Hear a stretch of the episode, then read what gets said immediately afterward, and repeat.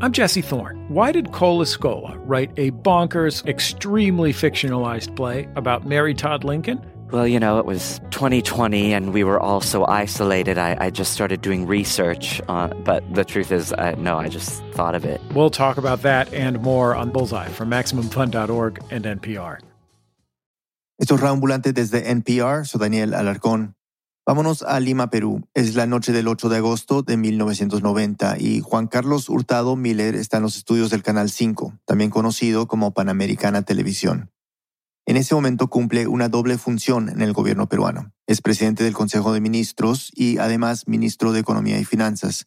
El edificio del canal queda cerca del Estadio Nacional, en una cuadra conocida como la esquina de la televisión. En ese momento es el canal más importante e influyente del Perú. Hurtado Miller ha venido a dar un mensaje a la nación. Estaba yo muy nervioso, muy, muy nervioso. No solamente por dar un mensaje tan duro, sino por las posibilidades de que hubiéramos tenido errores en su concepción o que fuéramos a fallar en los días siguientes. Había llegado con su breve discurso escrito en unos papeles, pero antes de entrar al aire tenía que pasarlo al teleprompter, esa máquina que te permite leer un texto mirando directamente a la cámara. Y de ahí me lo ponen al frente y me enseñaron a manejarlo, ¿no? Me demoró una media hora tipear el teleprompter. Quizá por la angustia, es que el mensaje que iba a dar no tenía precedentes en la historia peruana. Faltando unos minutos para las nueve de la noche, Hurtado Miller se sentó frente a la cámara. Había una bandera del Perú a su izquierda y tenía un vaso de agua en la mesa, pero no estaba solo. También estaban los ministros del gabinete del entonces presidente Alberto Fujimori, todos menos tres que se habían rehusado a participar. A las nueve en punto, el canal empezó a transmitir. Hurtado Miller anunció que el gobierno tomaría una serie de medidas para enfrentar la grave crisis económica por la que estaba pasando el país. Y aquí un poco de contexto. Perú vivía una hiperinflación que ese año superaría el 7000%. Es decir, los precios se multiplicaron más de 70 veces. Una hiperinflación tan monstruosa solo tenía precedentes en Bolivia, y en Alemania, Rusia, Polonia y Hungría después de la Primera Guerra Mundial. O para dar un ejemplo más reciente, en la Venezuela de hoy. Como política para amortiguar el golpe de la hiperinflación, el gobierno llevaba varios años controlando cuánto costaban las cosas. En cierto sentido, el discurso era muy teórico, no tan fácil de entender para la mayoría de los peruanos. Pero en un momento, eso tan abstracto se transformó en algo muy concreto, en lo que realmente muchos recordarían de esa noche. Es así que la lata de leche evaporada que hoy costaba en la calle 120 mil intis, costará a partir de mañana 330 mil intis.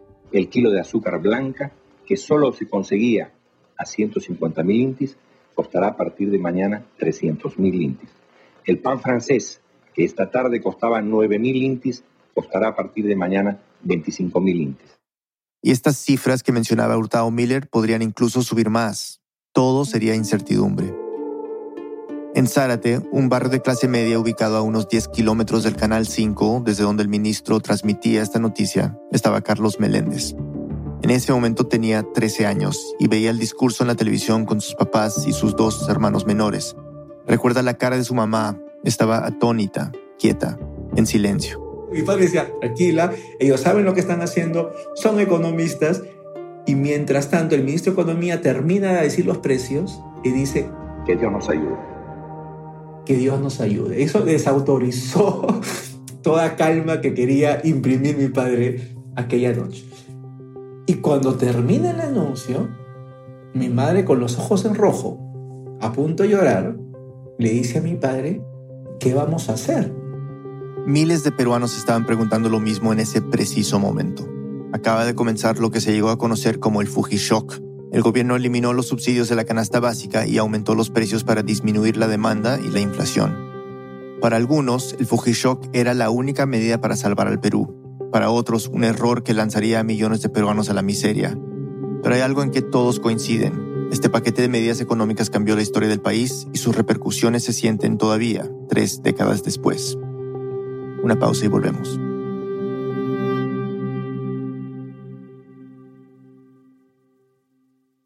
Do you wish stories could unfold over three hours rather than three minutes? You tired of doom scrolling? Trying to find humanity? Or maybe a deeper understanding of why the world is the way it is? Listen to Embedded, NPR's original documentary series. Find us wherever you get your podcasts. Drake and Kendrick Lamar have been lobbing some serious accusations at each other. You've probably heard the diss tracks and wondered what's just a low blow and what's actually criminal. I'm Brittany Luce, host of It's Been a Minute from NPR, and I'm getting into what's art and what's worthy of criminal investigation, and who those accusations hurt the most. On It's Been a Minute from NPR. Summer is for going to the movie theater because it's too hot to stay home. It's for driving with the windows down, listening to your favorite music. It's for stretching out while you're on vacation to gobble up a TV show. For a guide to some of the TV, movies, and music we are most excited about this summer, listen to the Pop Culture Happy Hour podcast from NPR. From the campaigns to the conventions, from now through Election Day and beyond, the NPR Politics podcast has you covered. As Joe Biden and Donald Trump square off again, we bring you the latest news from the trail and dive deep into each candidate's goals for a second term. Listen to the NPR Politics podcast every weekday. In any great story, there's a moment that sparks your curiosity. It tells you there is more to uncover. How how did this happen? How did we get here? That's where Embedded comes in. We are NPR's home for documentary journalism, immersive and intimate stories. I was stone cold speechless. Nothing will ever, ever, ever, ever be the same here. Find Embedded wherever you get your podcasts. Estamos de vuelta en Rambulante. En el episodio de hoy vamos a contar la historia de cómo llegó a existir el Fujishock y de cómo afectó a la clase media peruana. Va a ser una historia con números y conceptos económicos, pero iremos con cuidado para no confundir. El politólogo Carlos Meléndez nos cuenta la historia. Aquí Carlos. La noche del anuncio toda mi familia se fue a la cama preocupada, con incertidumbre de lo que pasaría el día siguiente. Nuestra casa era especial en el barrio, en Zárate. Era una de las pocas que tenía un teléfono con permiso comercial, es decir, se podía alquilar para hacer llamadas. Los vecinos llegaban, pagaban unos cintis y podían usarlo. Recuerdo que la mañana después del shock, mi papá se levantó temprano, salió a la puerta de la casa y se paró frente al cartel que anunciaba la tarifa del alquiler. Lo miró fijamente por un largo rato tratando de descifrar qué hacer.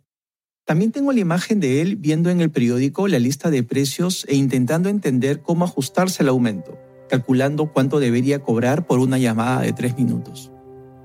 Afuera del barrio parecía un día de feriado religioso. Nadie en la calle, se sentía el pánico de la gente que no quería salir por miedo de enterarse cuánto costaban ahora las cosas. Todos temían lo mismo, que no les alcanzara para comprar lo más básico. Mi mamá tenía un puesto en el mercado cercano a la casa, en donde vendía productos de bazar y juguetes. Ese día, el negocio permaneció cerrado, como muchos otros. También había miedo por Sendero Luminoso, el grupo terrorista que estaba causando muertes y destrucción desde 1980. Para ese entonces, la violencia estaba en su momento cúspide. Los atentados con bombas eran cotidianos, pero claro, nunca nos acostumbramos. Se hablaba de que iba a haber un gran paro armado o una intervención terrorista como reacción al shock. Quiero contextualizar la situación peruana un poco. Este es el expresidente Alan García en un discurso que dio en la Organización de las Naciones Unidas en 1985 anunciando que el país solo pagaría una parte mínima de la deuda que tenía. Hemos tomado una decisión que sostendremos. El Perú solo asignará a la deuda uno de cada diez dólares, la décima parte de lo que le paguen por su trabajo y sus exportaciones. Y es que el país, como ya dijimos, pasaba por una crisis política y social enorme. La catástrofe climática del fenómeno del niño de 1982 y 1983 y el terrorismo de Sendero Luminoso y del movimiento revolucionario Tupac Amaru dejaron miles de muertos y daños materiales millonarios. Esta es una decisión responsable y revolucionaria, porque es la decisión de un país pobre, importador de alimentos e insumos industriales, cuya deuda es con los bancos occidentales y que ha sufrido y sufre la presión del Fondo Monetario. Pero hubo repercusiones. El Fondo Monetario Internacional declaró al Perú un país no elegible para créditos de grandes entidades, como el Banco Interamericano de Desarrollo y el Banco Mundial. Pero García tenía un plan para vivir sin crédito internacional. Lo primero que hizo fue impulsar la demanda y el gasto del sector privado, reduciendo los impuestos y bajando las tasas de interés para reactivar la economía. Durante dos años, estas medidas funcionaron a su manera. La economía creció casi un 10% anual, algo sorprendente para cualquier país. Luego creó empleos públicos ampliando la burocracia estatal, pero la inflación empezó a subir. Para tratar de contener los precios, dio subsidios a empresas y a trabajadores, congeló los ahorros en moneda extranjera y controló los precios de la canasta básica. Es decir, era el gobierno el que decidía cuánto valían las cosas, no los productores ni el mercado. Pero claro, los subsidios, los salarios, la inversión pública eran gastos. El Perú necesitaba dinero. Entonces, en lugar de recurrir a préstamos, el propio gobierno imprimía billetes aunque no tuviera reservas en moneda extranjera con qué respaldarlo. O sea, estaba imprimiendo dinero que no tenía. Con el tiempo, millones de intis llegaron a servir para comprar muy poco. Los precios de los productos básicos subían día a día, o en realidad en cuestión de horas. Los comerciantes a veces escondían productos y no los vendían, porque dentro de tres días podrían valer más.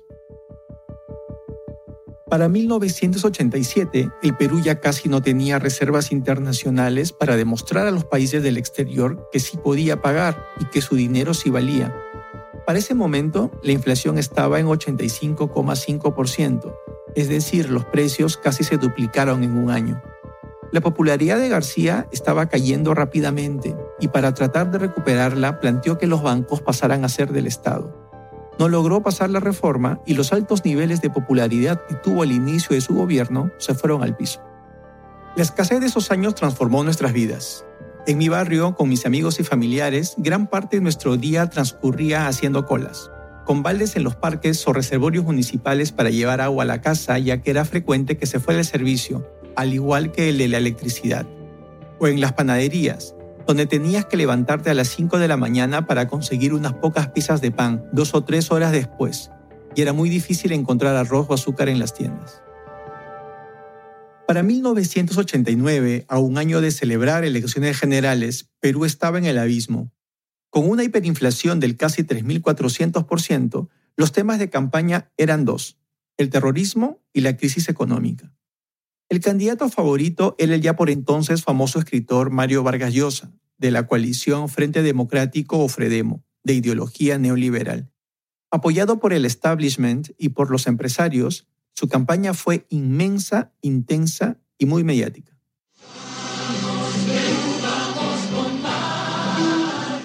Vargas Llosa proponía deshacer todo lo que Alan García había implementado en su gobierno. Para detener la hiperinflación, proponía un shock económico. Reformar a este Estado. Y tenemos sobre todo que convertirlo en un Estado eficiente, en un Estado que verdaderamente sirva a los peruanos y no, como ocurre ahora muchas veces, se sirva más bien de ellos para favorecer a unos cuantos grupos minoritarios en el país. El shock propuesto por Vargas Llosa haría que la demanda de productos disminuyera, porque los precios se dispararían. Así, rápidamente, empezarían a bajar y estabilizarse. Esto por lo menos era la teoría, pero habría un costo grande. Millones de peruanos serían incapaces de comprar cosas básicas como alimentos.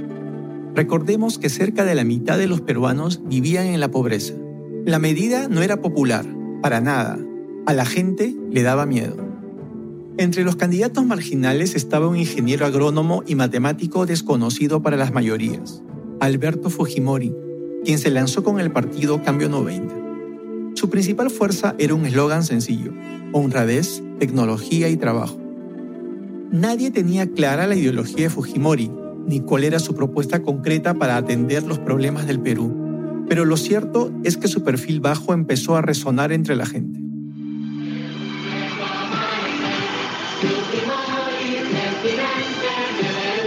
A un mes de las elecciones, Fujimori aparecía con menos del 2% de intención de voto en las encuestas. En una de las últimas, publicada por el periódico El Comercio el 24 de marzo, Fujimori ni siquiera llegaba al 5%. Justamente en esos días es que el economista Santiago Roca entra en la historia. Ahora tiene 71 años. Y me dedico a la enseñanza y a la investigación en la universidad. En Centrum PUC, la Escuela de Negocios de la Universidad Católica del Perú. Para las elecciones de 1990, Roca tenía 39 años. Un amigo suyo, también economista, llamado Jorge Chávez, estaba muy pendiente de las elecciones, especialmente de la sorpresa que era Fujimori. Entonces venía siempre a buscarme para contarme, oye, hay un candidato que está subiendo en las encuestas. Yo le decía, no te creo, sí, no, sí. Jorge Chávez sabía que Fujimori no tenía un equipo económico. Así de marginal y amateur era, y vio una oportunidad ahí. A pesar de que no tenía ninguna cercanía a Fujimori, empezó a armar una propuesta para presentarse al candidato, aunque ni siquiera se conocían. Viene donde mí, me presenta lo que había escrito, lo reviso, se lo comento, cambiamos algunas cosas, cambia algunas cosas, y evidentemente yo me reía, yo me reía, pero ¿qué cosa vas a hacer? Le digo, Jorge, que, que pues, si tú no conoces a Fujimori, ¿qué cosa crees? Jorge llevó el documento a la casa de campaña de Fujimori unos días antes de la primera vuelta electoral. Lo entregó y no supo nada más. Ni llamada, ni agradecimientos, ni rechazos. Nada. Pero poco después, todavía antes del día de las elecciones, Santiago vio a Fujimori en televisión, que recién empezaba a llamar la atención de los medios, presentando sus propuestas de gobierno. y cuando escucho a Fujimori, prácticamente acogió todo el discurso que le había dado Jorge, Jorge Chávez. Santiago no lo podía creer. Apenas terminó el programa, llamó a Jorge para comentar lo que acababa de ver. Desesperado, Jorge me decía, bueno, pucha, qué increíble, qué increíble, qué increíble. Bueno, me debe llamar en cualquier momento. Pero Fujimori no lo llamó, ni al día siguiente, ni el día después de ese desesperado Jorge Chávez me decía, ¿cómo es posible que, ni siquiera me llame para, para darme las gracias? Eh? Que, eh, ya no aguanto, me dice, acompáñame, voy a buscarlo a su casa. Santiago le dijo que no podía ir, que lo disculpara. Eso fue como a las seis de la tarde. A eso de las ocho de la noche tengo una persona tocándome el timbre de mi casa, eh, diciéndome que urgente me tenía que llevar porque quería mi presencia el candidato Fujimori. Santiago tenía pendientes, pero la persona insistió. No se iría de ahí sin él. Resignado fue hasta la casa de Fujimori. Entró a su oficina y ahí también estaba Jorge Chávez. Fujimori estaba sentado en su escritorio, me ve y me dice, le saluda, señor Roca, me dice, de usted conozco mucho. Se para, voltea hacia su repisa de libros de su escritorio y me dice, acá tengo sus escritos. Y aquí hay que explicar que Santiago era un economista experto en temas de desarrollo.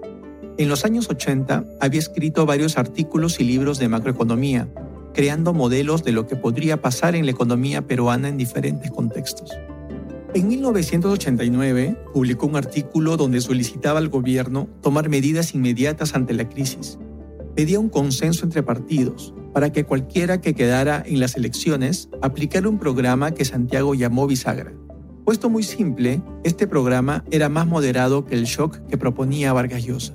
No todos los productos básicos se elevarían de precio de inmediato, se iría poco a poco. El golpe a la ciudadanía sería duro, pero no tan duro.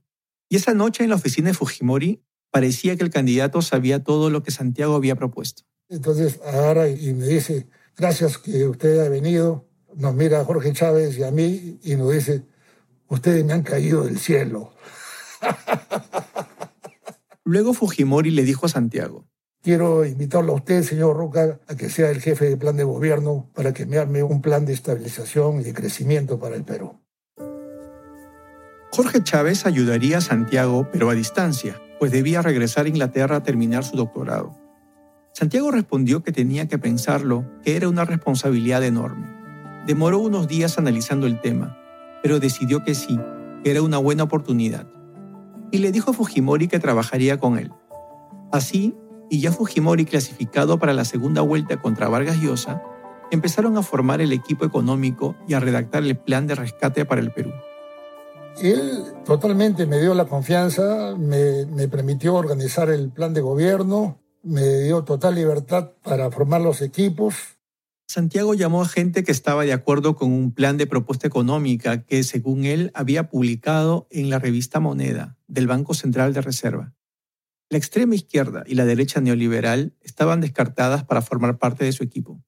Buscaba personas eh, no de los extremos, más centradas y más sensatas, digamos. Su meta era ocuparse de la hiperinflación y del déficit fiscal, afectando lo menos posible a la ciudadanía. En economía, se trata de hacer las cosas al menor costo posible. Es muy fácil matar la inflación a la bruta. Si le quitan los ingresos a la gente, no tiene cómo comprar. Y si no tiene cómo comprar, los precios van a caer. Entonces Santiago planteaba que el país produjera más cosas para así aumentar la oferta y crear empleo para que la gente tuviera poder de compra. Según él, los problemas no se resolverían en uno o ni siquiera dos años, pero el costo social para la ciudadanía sería menor. Había un segundo punto central en su plan económico, la creación de una nueva moneda. Esta propuesta la diseñaron economistas de la Universidad Católica. Se llamaría Amaru la nueva moneda se proponía para matar las expectativas inflacionarias, es decir, para romper la idea de que los precios iban a continuar subiendo indefinidamente. El objetivo era generar confianza y credibilidad, un efecto psicológico que creía importante para la gente. Y el tercer punto era el control nacional de las políticas públicas. ¿Qué significa control nacional? la priorización de los intereses nacionales frente a los intereses extranjeros. Santiago proponía impedir que los intereses de otros países o instituciones financieras internacionales estuvieran por encima de las necesidades de la gente. Hacer política para el pueblo, en cierto sentido. Ahora bien, aquí hay que dejar algo claro. Lo de Santiago era una propuesta, una teoría, solo eso. En la práctica no hay certeza de que lo que planteaba hubiera funcionado. El plan de gobierno se hizo prácticamente en mi casa. Fujimori venía todos los días, se quedaba con el equipo y conmigo hasta las 3 de la mañana. Santiago recuerda a Fujimori como un personaje calculador. Pero muy austero en su persona, muy sencillo y siempre obsesionado por la efectividad y resultados. Siempre quería ver resultados. Se hicieron muy cercanos de vez en cuando me, me llevaba montado en los camiones y yendo a los pueblos jóvenes donde yo veía la realidad y llegábamos a, lugares inhóspitos o a lugares con un nivel de pobreza tremendo. Era impactante para él porque, claro, era un académico dedicado a la teoría macroeconómica, ajeno al día a día de la mayoría de los peruanos. Le confirmó lo que pensaba, que gran parte del país no podría tolerar un shock económico como el que se planteaba. El domingo 10 de junio de 1990 se llevó a cabo la segunda vuelta electoral. Alberto Fujimori llegó al poder ayer con un fuerte respaldo de los pobres peruanos. Fujimori derrotó a Vargas Llosa con el 62% de los votos emitidos, con el apoyo del partido gobernante y la izquierda. La gente, con temor, prefirió un candidato desconocido, con pocas propuestas para resolver los problemas del país, pero que prometía que no haría nada drástico en la economía. Pero todo esto iba a cambiar. Y a todos, incluso Santiago, los tomó por sorpresa. Una vez que gana la segunda vuelta, le, venden la idea de, que es importante resolver el, tema externo. ¿Quién le mete la idea? Hernando de Soto le dice, es importante que resuelva usted el problema con, con lo de afuera. Hernando de Soto era un economista liberal que había publicado El Otro Sendero, libro de cabecera de la derecha peruana era muy influyente a nivel nacional e internacional. Al quedar Fujimori de presidente, vio una gran oportunidad de promover sus propuestas. Entonces pidió una cita con él y le ofreció todos sus contactos. Hay algo importante que entender aquí. Fujimori, que era Nikkei, o sea, descendiente directo de japoneses, quería el apoyo del país de sus papás. Fujimori tenía la idea de que el Japón como hijo de japoneses, se iba a tomar lo de su presidencia en el Perú como un tema de honor internacional, de prestigio del Japón, iba a llegar con el talonario de cheques y solucionar todos los problemas que tenía Perú. Él es Ricardo Lago Gallego.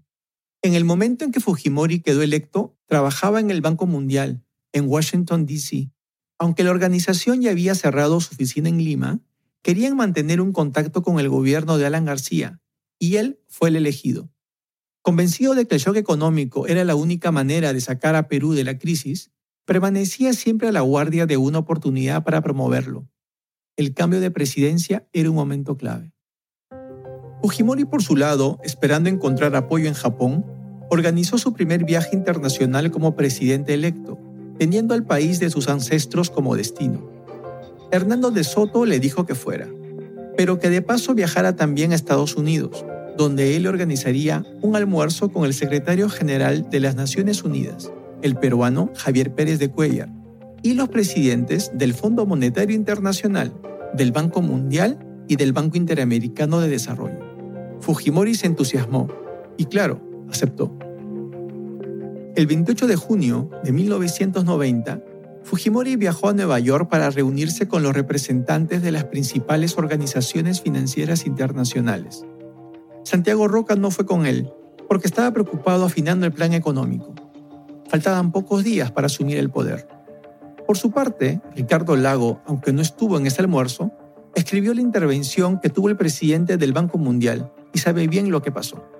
El mensaje era, mire, usted tiene muchas ideas sobre qué hacer en el Perú, mucho entusiasmo y, y tal, pero aquí hay una serie de problemas que tiene que resolver.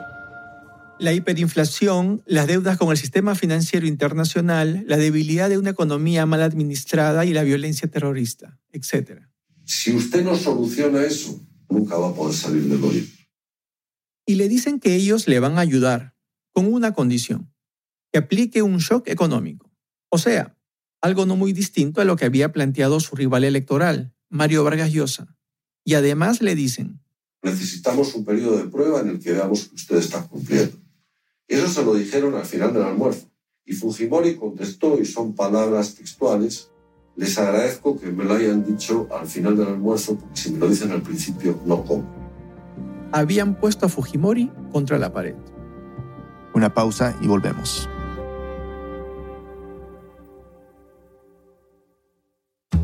En América Latina podemos ser bastante recursivos. Por eso, este mes, en Lupa, la aplicación de radioambulante para estudiantes de nivel intermedio español, decidimos celebrar lo que en muchos países se conoce como el rebusque. Nuestra idea es que mientras tú o tus seres queridos aprenden español, puedan también conocer más sobre nuestra región, sobre lo que la hace única, sobre esa tenacidad y ese ingenio que tenemos los latinoamericanos para ganar dinero cuando la situación está difícil. Entra a lupa.app diagonal rebusque y encuentra historias como la de Olmedo, un pionero del entretenimiento del metro de Nueva York, o la de Alejandro, que llevó el espíritu del rebusque al mundo virtual de Second Life. También podrás escuchar un coyote hablar honestamente sobre su trabajo y mucho más. Para empezar a mejorar tu español y a la vez explorar la cultura de América Latina, visita lupa.app diagonal rebusque.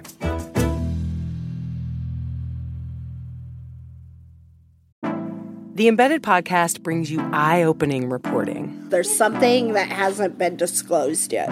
immersive journalism, I could smell the smoke, I could smell the dust. personal stories. I was scared. Like, I can't protect you. We are NPR's home for documentary storytelling. Find Embedded wherever you get your podcasts.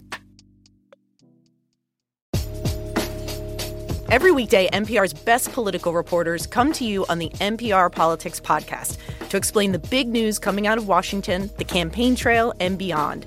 We don't just want to tell you what happened, we tell you why it matters. Join the NPR Politics Podcast every single afternoon to understand the world through political eyes. NPR's editorial independence and integrity is non negotiable. It's the reason why so many listen to 1A's Friday News Roundup.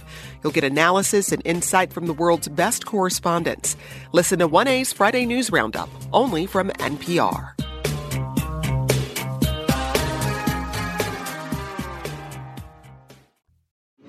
What does it sound like to record an album inside a jail? On the documentary podcast Track Change, you'll hear four men make music inside Richmond City Jail and hear how they're trying to break free from a cycle of addiction and incarceration. Been so long since I've been free. Listen to Track Change from Narratively and VPM, part of the NPR network. Estamos de vuelta en Reambulante, soy Daniel Alarcón. Antes de la pausa escuchábamos cómo Alberto Fujimori planeó su primer viaje como presidente electo peruano en 1990, en medio de la crisis económica más grave que ha enfrentado el país. El viaje tendría como destino final Japón, la tierra de sus papás, donde Fujimori pediría ayuda para salvar al Perú del abismo económico. Pero antes habría un almuerzo en Estados Unidos, específicamente en Nueva York, con personas muy importantes en el campo financiero internacional. Y en ese almuerzo le hicieron una propuesta, que aplicara un shock económico, que liberara los precios de una sola vez y dejara que el mercado los regulara. Si hacía lo que le pedían, le darían la ayuda financiera que desesperadamente necesitaba. Carlos Meléndez nos sigue contando. Fujimori llegó a Tokio el 1 de julio de 1990. Ahí solicitó apoyo del gobierno japonés para que la economía peruana entrara de nuevo al sistema financiero internacional. Además aprovechó para visitar Kumamoto, pueblo natal de sus papás, e hizo reuniones diplomáticas que terminaron en promesas de ayudas. Regresó a Perú a los pocos días. Regresa atado de pies y manos. Hay que hacer eso, no hay que hacer eso. No era una convicción eh, o un convencimiento intelectual o analítico. Era que no hay otra más que hacer esto. Al regresar a Lima, Vladimiro Montesinos, que para ese entonces ya era uno de los principales asesores de Fujimori, lo convenció de aislarse en el círculo militar, una de las sedes de las Fuerzas Armadas peruanas. Montesinos era ex integrante del ejército y autorizaba las llegadas y las salidas de las instalaciones, según él por razones de seguridad. Nadie podía acceder a Fujimori, ni siquiera quien iba a ser su ministro de Economía, Santiago Roca. Pero a los pocos días Fujimori finalmente se puso en contacto con Santiago. En esa reunión me pide a mí para que implemente como ministro de Economía el plan del Fondo Monetario Internacional. Santiago le pidió explicaciones. ¿Por qué cambiar el plan? Y más importante aún, ¿por qué asumir el plan de los opositores? Y me responde muy pragmáticamente, ¿eh? Mira, Santiago me dice, nosotros tenemos buenas ideas y lo que me han presentado la gente del Fondo Monetario Internacional también me parecen buenas ideas. Tú sabes, yo no soy economista, yo soy ingeniero. Entonces, yo la veo también buenas ideas. Pero la diferencia es que el Fondo Monetario y el Banco Mundial tienen dinero y nosotros no tenemos dinero, solamente tenemos ideas. Nuestro programa gradualista, y si no funciona, si después de un año, o dos años, la inflación sigue siendo 300%, la gente se va a ir en contra nuestro. Políticamente es mejor entrar al gobierno golpeando, golpeando lo máximo que uno pueda golpear, porque quien paga el costo del golpe es el gobierno anterior. Santiago le dijo que no estaba de acuerdo con el plan del Fondo Monetario Internacional y que le parecía poco ético cambiar el plan de gobierno cuando la gente ya había votado decidió que no podía tomar el puesto de ministro de Economía y Finanzas. Casi todos los integrantes del equipo económico lo acompañaron en su decisión de retirarse. Se quedó un poco, digamos, congelado. Salimos, redactamos esa misma noche una carta de renuncia y presentamos la renuncia y la enviamos a todos los diarios este, esa misma noche. Así entra en la historia Juan Carlos Hurtado Miller, el presidente del Consejo de Ministros y ministro de Economía y Finanzas que escuchamos al inicio de este episodio. Cuando Fujimori quedó electo, Hurtado Miller vivía en Argentina.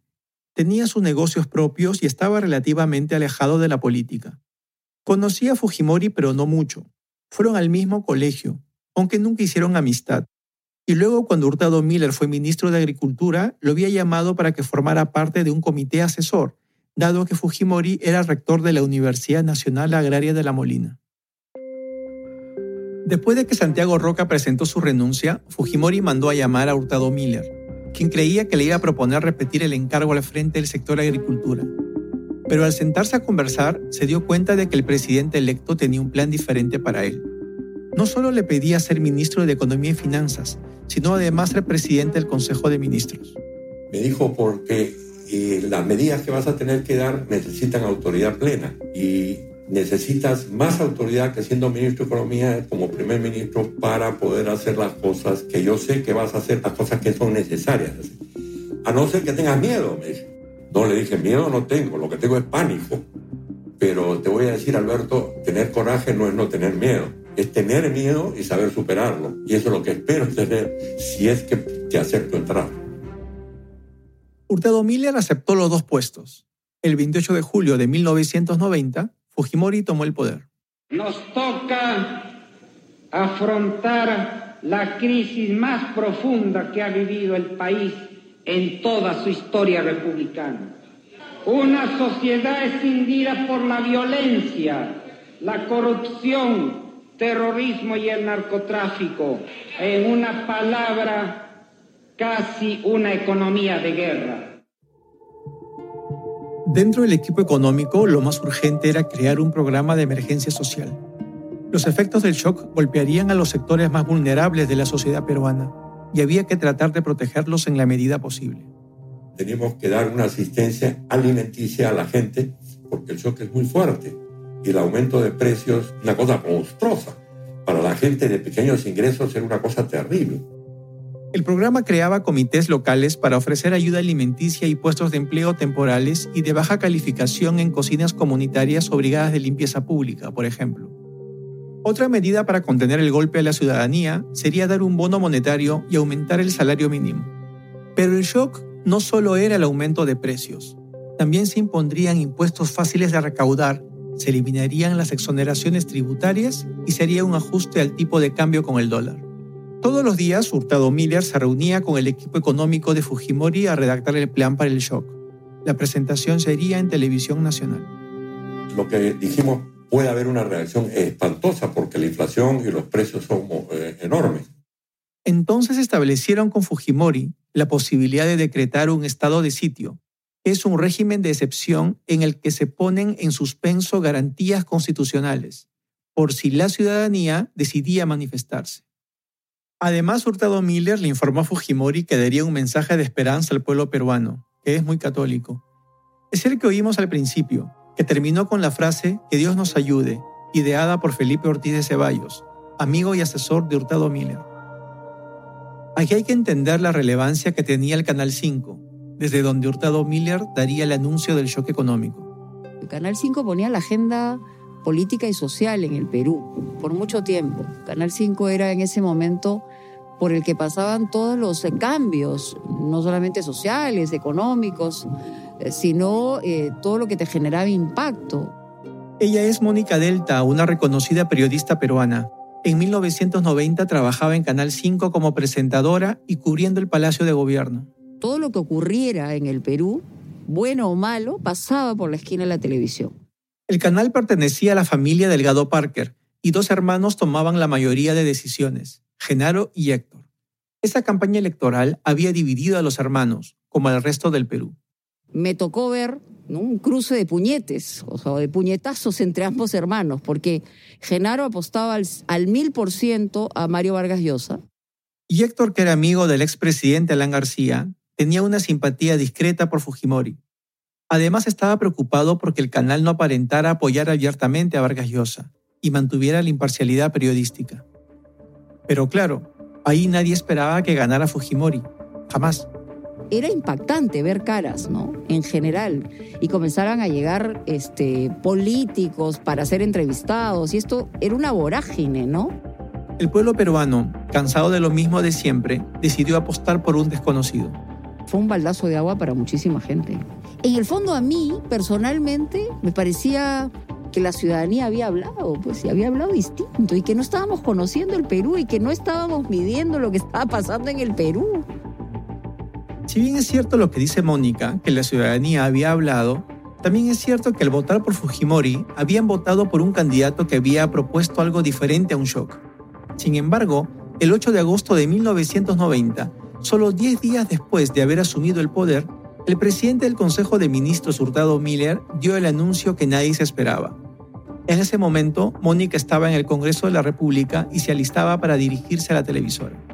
Genaro y Héctor, los dueños del canal, eran amigos de Hurtado Miller. Mónica cree que además de la influencia de la televisora a nivel nacional, la cercanía entre los tres terminó de definir por qué se eligió el Canal 5 para el anuncio. Mónica vio el discurso ahí, junto a otros colegas, y como el resto de los peruanos escuchó, Que Dios nos ayude. Mónica Delta recuerda que el día siguiente el ánimo en Lima era oscuro ya estamos medio acostumbrados a ver caras de angustia en Lima, ¿no? O sea, la crisis nos había generado muchas caras de angustia y el miedo al terrorismo también, ¿no? Pero imagínate, la noche anterior la gasolina por galón costaba creo 21 mil y al día siguiente 600 mil, o sea, 30 veces más, ¿no? Tristeza, dolor, angustia. Eso vio Mónica. El día después del anuncio se reportaron cuatro muertos en el país debido a los intentos de saqueo y manifestaciones.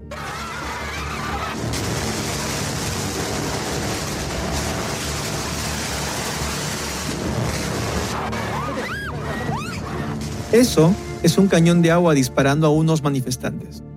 Desde que el pasado 8 de agosto el gobierno Fujimori puso en marcha su plan de austeridad, ha aumentado la escasez y la inquietud social en el país. Pero algo es cierto. Perú no se levantó contra Fujimori en esa ocasión, aceptó su suerte. Hay algunos datos que no están en discusión. Después del shock, que sí fue terrible, un recuerdo que mi generación tiene marcado en la memoria, la hiperinflación bajó. Cinco años después era de 10%, algo impensable durante los primeros días del shock. Y la economía del Perú siguió creciendo, por décadas. Solo se frenó con la pandemia del COVID-19. Pero también es cierto que en el corto plazo fue muy doloroso. La pobreza aumentó brutalmente. Pasó de un 38% en 1985 a un 57% en 1991 como efecto de las medidas. Esto significa que había unos 12 millones de personas pobres en el Perú al inicio de los 90 y el porcentaje se mantuvo alto durante toda esa década. La pobreza bajó en los 2000 hasta un 22%, antes que la pandemia la hiciera subir de nuevo, pero el costo de lograr esto fue grandísimo. De 1990 a 1996, casi 300.000 peruanos se fueron del país, muchos debido a la situación económica. ¿Y los que se quedaron? ¿A qué se dedicaron los maestros? A hacer taxi. ¿A qué se dedicaron los policías? Tenían que tener dos, tres trabajos. En Zárate, mi barrio, no fue muy diferente. La señora Lucha, que tenía un garaje en su casa, lo convirtió en una peluquería. Don Epifanio, que tenía un pequeño jardín, lo convirtió en un kiosco para vender jugos. Nino convirtió la sala de su casa en un restaurante. No fueron los únicos. El día que pusieron semáforos en la cuadra de mi casa, me di cuenta de que habíamos mutado, como buena parte de Lima y del país. Ya no éramos un barrio donde jugábamos en las calles. Ahora había tránsito, actividad. Y este barrio, que era un vecindario de empleados y obreros de ocho horas y boletas de pago a fin de mes, se convirtió en un lugar comercial. La avenida Gran Chimú se atiborró de tiendas, galerías e incluso ambulantes. En mi casa, el servicio de llamadas que les conté al principio se fue expandiendo. Primero compramos una fotocopiadora, luego una computadora e impresora para hacer servicios de transcripción de documentos e impresiones. Todo esto vino con un costo, mi familia tuvo que vender el puesto de ropa que tenía mi mamá. Era cuestión de supervivencia. Leímos, por así decirlo, el mercado. Analizamos hacia dónde iba la economía y la vida cotidiana y nos adaptamos. Incluso años después, volvimos a cambiar de giro, a una bodega. Al comienzo fue complicado, claro, pero a nosotros en realidad nos fue bien. Salimos adelante. Mis hermanos y yo estudiamos, terminamos el colegio y fuimos a la universidad a estudiar carreras que nos gustaban yo emigré a hacer un posgrado, cosas que se pueden considerar privilegios, pero las conseguimos con trabajo duro, todos siendo empleados del pequeño negocio familiar cuando nuestros deberes de la escuela acababan. Mi historia no es la historia de la mayoría de peruanos. Muchas personas de mi edad se fueron del país. Otros decidieron emprender y muchos otros tuvieron que trabajar en la informalidad, sin garantías laborales. También tuvieron que buscar suerte todos los que despidieron de las empresas públicas que fueron privatizadas en el shock. Así nació el capitalismo popular que halagan los defensores del modelo.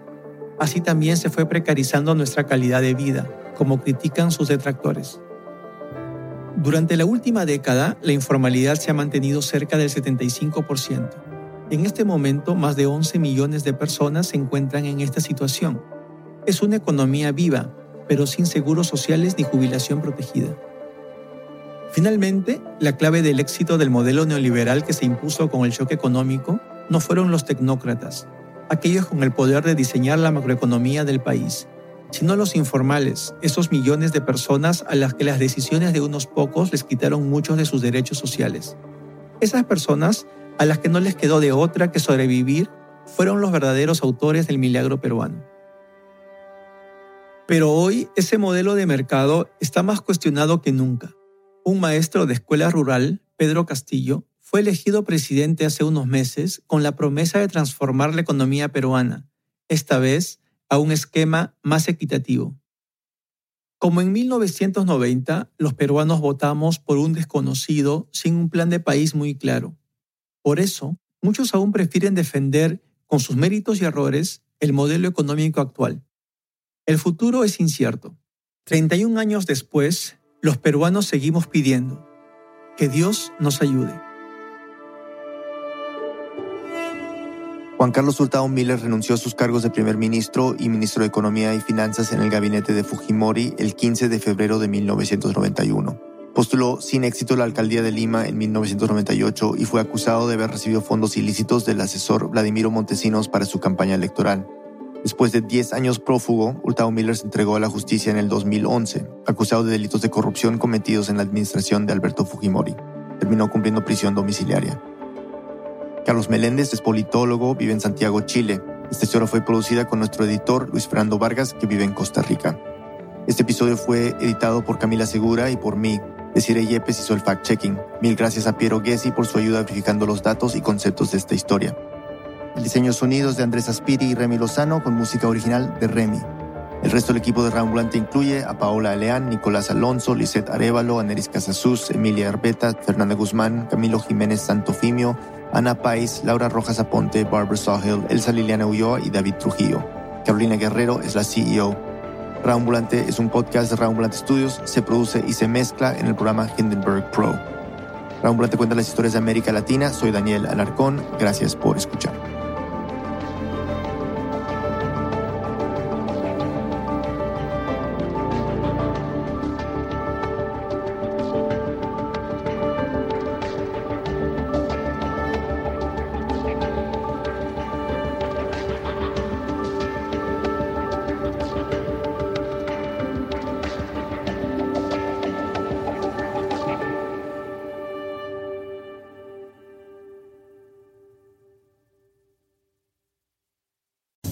For the seventh year on the Code Switch podcast, conversations about race and identity go way beyond the day's headlines.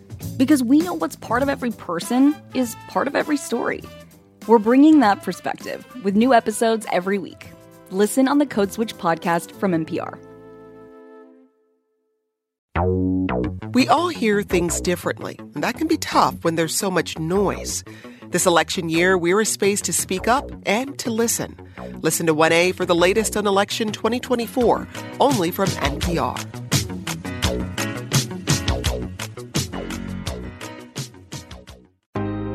On the Code Switch podcast, conversations about race don't start and stop with the news cycle.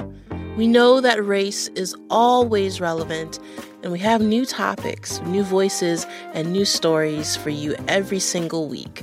Listen to the Code Switch podcast from NPR.